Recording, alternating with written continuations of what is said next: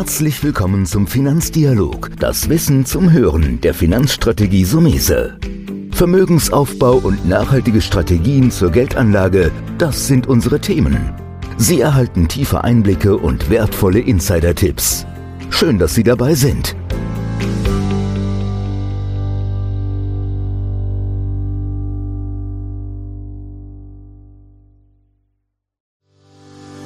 Herzlich willkommen zu einer neuen Folge von dem Podcast Deine Finanzrevolution von Antonio Somese, einem der führenden Experten und Autoren für Finanzen und Geldanlage in Deutschland. Erfahre echte Erfolgsanleitungen für mehr Rendite und Sicherheit mit deiner Geldanlage. Live aus der Praxis.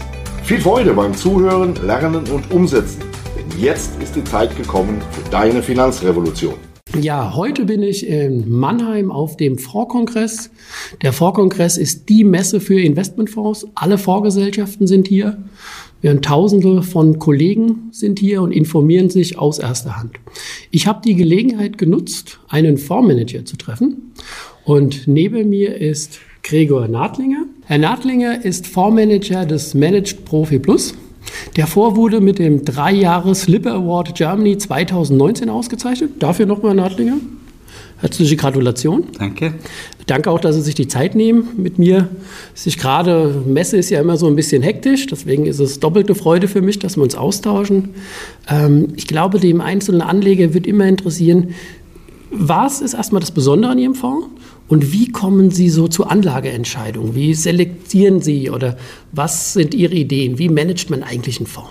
Ja, danke für die Frage, interessant.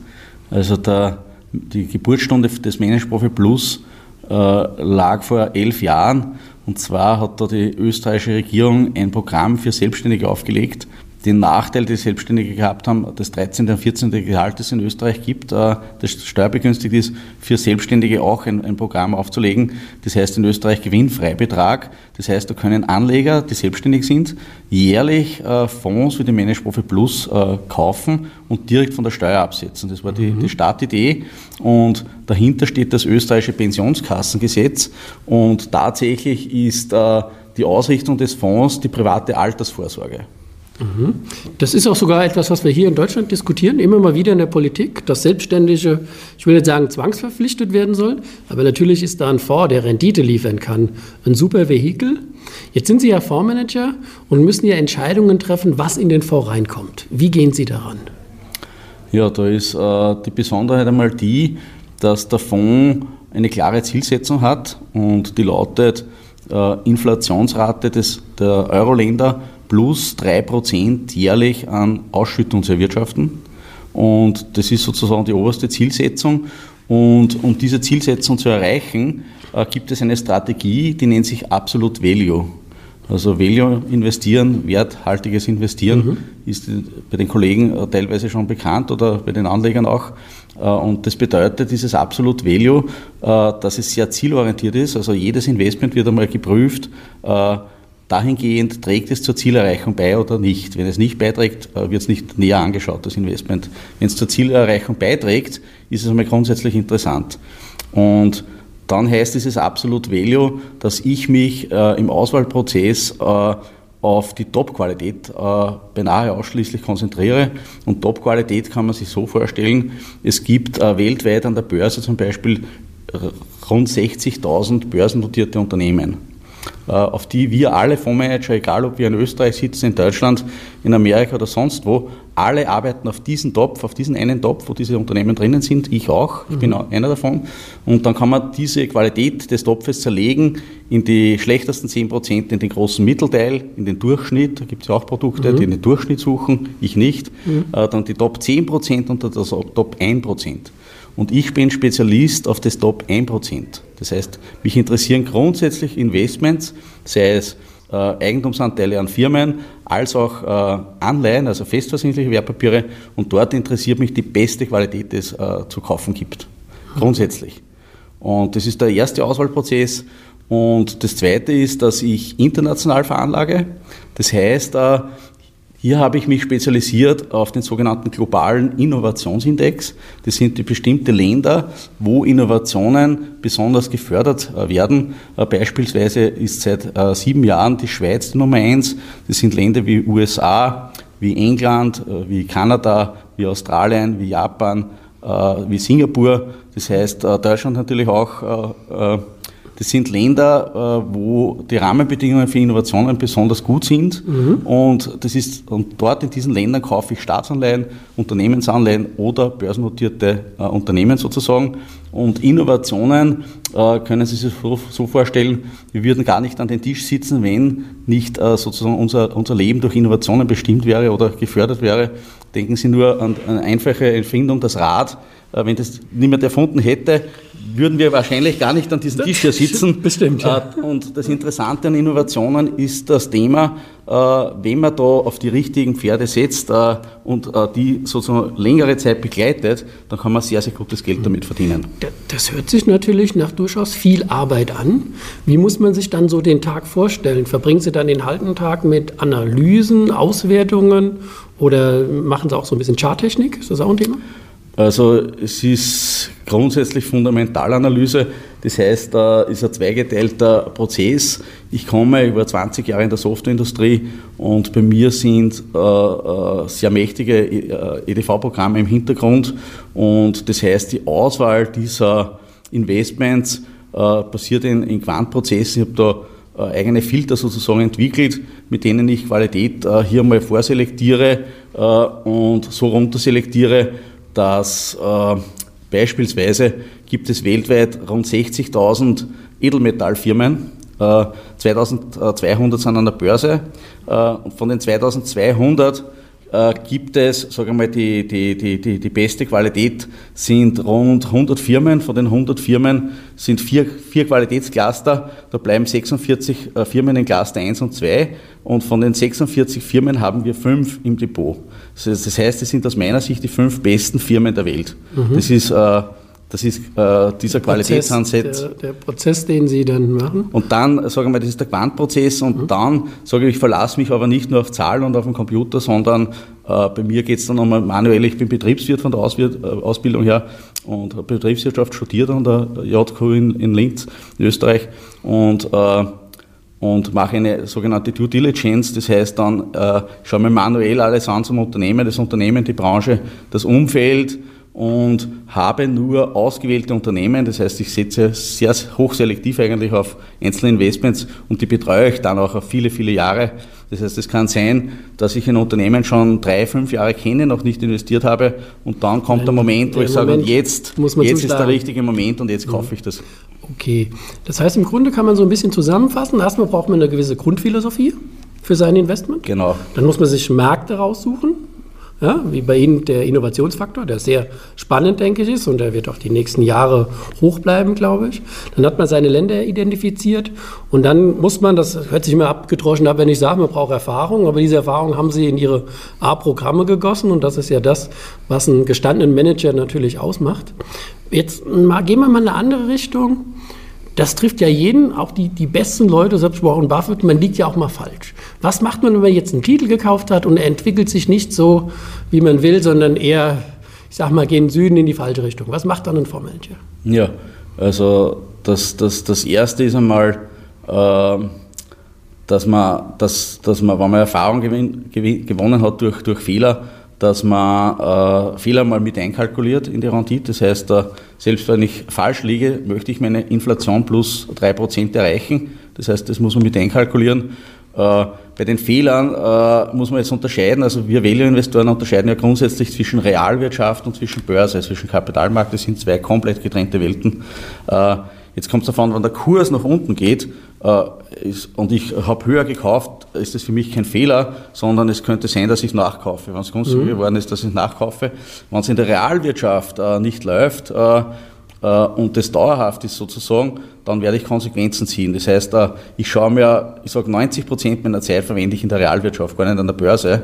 Die Börse interessiert mich dann, wenn ich kaufen und verkaufen will. Das ist aber eher selten. Ich meine, mhm. wir haben im Fonds sehr große Mittelzuflüsse, monatlich äh, derzeit drei, drei Prozent und mehr mhm. des Fondsvolumens. Mhm. Also kommt also immer frisches Geld wieder kommt rein. Kommt frisches Geld rein und das mhm. heißt, du bist dann natürlich äh, dadurch angehalten, Investments zu, zu tätigen. Mhm. Die äh, Bargeld äh, bringt ja im, im Euro gehalten äh, wenig äh, oder Negativverzinsung so, sogar.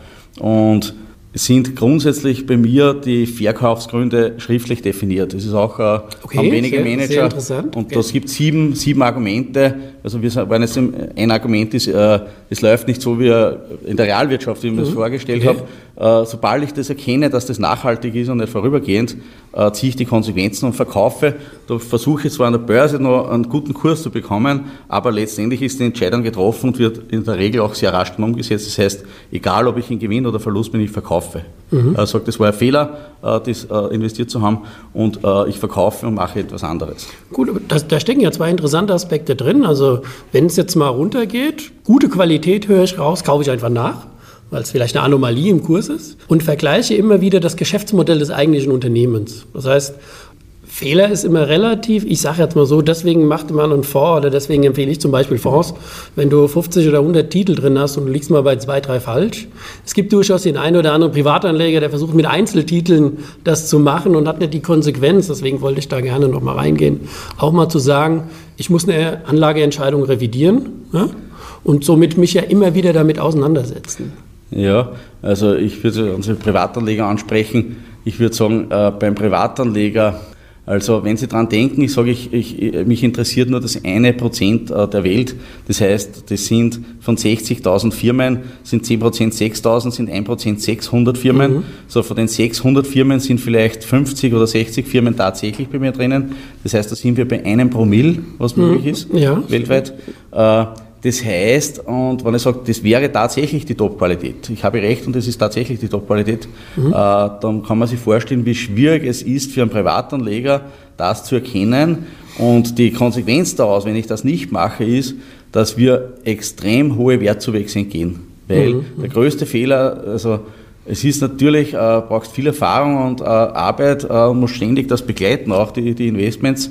Äh, wenn du auf Menschen triffst, die das können und perfekt machen und du das Glück hast, dass du das erkennst, dann ist eines der größten Fehler, dass du diesen Leuten kein Geld gibst oder zu wenig Geld gibst. Und der nächste Fehler wäre, das Geld diesen Managern äh, wieder abzuziehen, nur weil der Kurs vielleicht 5 oder 10 Prozent äh, mhm. nach unten gegangen ist. Das wäre der nächste große Fehler. Das heißt, wenn du das Glück hast, dass du so etwas erkennst, dann sollst du so lange wie möglich am besten ein ganzes Leben diesen Menschen treu bleiben. Mhm. Äh, okay, da, da, ist ein interessanter Ansatz drin, weil Sie jetzt nochmal die, das ist ja das, was ich meine, so diese psychologische Ebene des Anlegers. Weil Sie haben ja die Ebene als Profi, Auswahl, Strukturierung und damit natürlich Werte schaffen. Aber ich fasse damit zusammen, dass der Privatanleger einfach auch die Muße haben soll, ruhig bleiben. Und das ist ja oft das psychologische Problem beim Privatanleger, weil ich wollte nämlich die Frage noch anschließen, gibt es so ein, so ein Fazit, das man so einem Privatanleger dann mitgibt?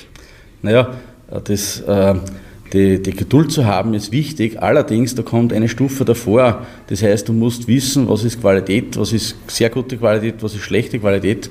Und es zahlt sich eigentlich nur dann aus, wenn man auf gute oder sehr gute Qualität setzt, dann zahlt sich Geduld aus. Und da darf man sich auch vor Schwankungen nicht verrückt machen mhm. lassen oder sogar, wenn es nach unten geht, nachkaufen.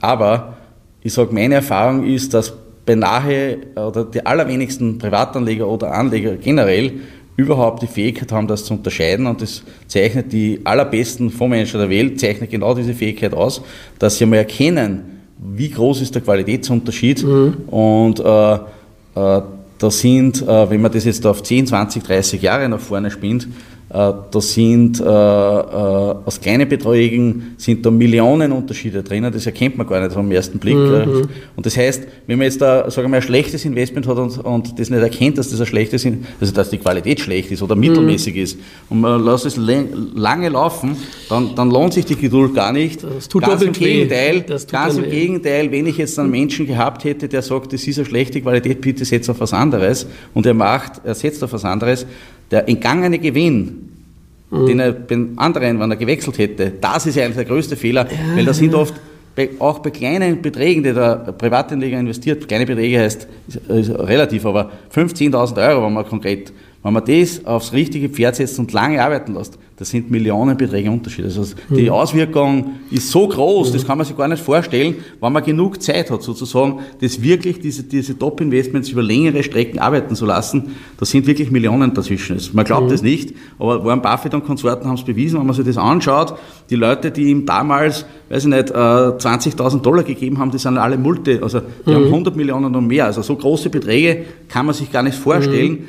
Und da ist aber die Kunst, wer hat es erkannt, dass dieser Mensch mhm. äh, so genial ist und dass der Qualitätsunterschied zwischen äh, Investment A und B derartig groß ist. Das, das mhm. zu erkennen, ist schon mal eine eigene Kunst. Eigene Kunst. Und da würde ich sagen, da braucht der, der Privatanleger unbedingt einen guten Berater, der Erfahrung hat, auch viele Manager kennengelernt hat, den Unterschied schon im ersten Moment mhm. spürt, weiß aus seiner Erfahrung, ah, da ist was Besonderes dahinter, sich das dann äh, intensiv auch anschaut. Der Privatanleger nimmt sich vielleicht gar nicht die Zeit, der, der seriöse Anlageberater, aber der, äh, dennoch äh, fährt auch auf Kongressen wie, wie, wie hier mhm. heute, hat einen Marktüberblick und kann aus seiner Erfahrung sozusagen genau diese mhm. Leute vielleicht besser rauspicken und dann sagen, okay, du kannst für dich zum Lernen ist es natürlich gut, wenn man selber investiert, äh, zweifellos, kriegt man Gefühl für die Wirtschaft, für die Börse und so weiter, das würde ich auch empfehlen. Mhm. Aber äh, sozusagen, wenn es jetzt da um seine Altersvorsorge zum Beispiel geht oder um größere Beträge, die wichtig sind fürs Leben, äh, würde ich durchaus empfehlen, mhm. okay. also die richtigen, meine, die richtigen Leute sozusagen mhm. hier einzusetzen. Im Grunde brauche ich jetzt gar nicht weiter nachfragen. Das ist eigentlich ein perfektes Fazit. Ich würde jetzt fast sagen, mehr von meinen Kollegen, die ja Berater sind, sollten sich auf jeden Fall den Podcast anhören.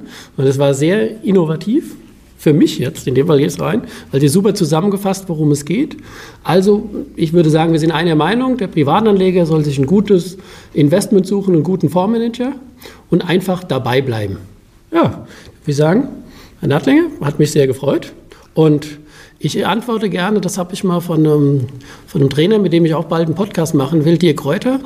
Und der hat immer, wenn er sich verabschiedet, sagt er, ich wünsche Ihnen und natürlich mir auch fette Beute. Danke, ebenfalls. Vielen Dank, dass du heute wieder dabei warst. Wenn dir gefallen hat, was du heute gehört hast, dann war das nur die Kostprobe. Wenn du wissen willst, wie du dein Geld sicher und rentabel anlegen kannst, dann besuche jetzt www.somese.de-bewerbung und bewirb dich für ein Strategiegespräch. In diesem kostenlosen Erstgespräch wird eine individuelle Strategie für dich erstellt. Du lernst, wie du deine Finanzen endlich richtig ordnest, dein Geld strategisch sinnvoll investierst und finanzielle Sicherheit im Leben aufbaust. Vergiss eine Sache bitte nicht. Dein Vermögen vermehrt sich nicht von alleine. Du brauchst einen erfahrenen Mentor, der dir zeigt, welche Schritte du befolgen sollst und welche besser nicht. Wir haben Menschen in ganz Deutschland dabei geholfen, einen glasklaren Überblick über ihre Finanzen zu erhalten und damit langfristig dreimal mehr Vermögen zu erzielen. Wenn du wissen willst, ob du dafür geeignet bist, dann bewirb dich jetzt unter www.somese.de-bewerbung. Das war der Finanzdialog, das Wissen zum Hören der Finanzstrategie Sumese. Natürlich ist dieser Podcast keine Anlageempfehlung. Denn jede Anlageentscheidung muss individuell getroffen werden. Idealerweise ist sie Teil einer ganzheitlichen Strategie, die exakt zu Ihnen passt. Dazu müssten wir uns persönlich kennenlernen. Besuchen Sie uns auf sumese.de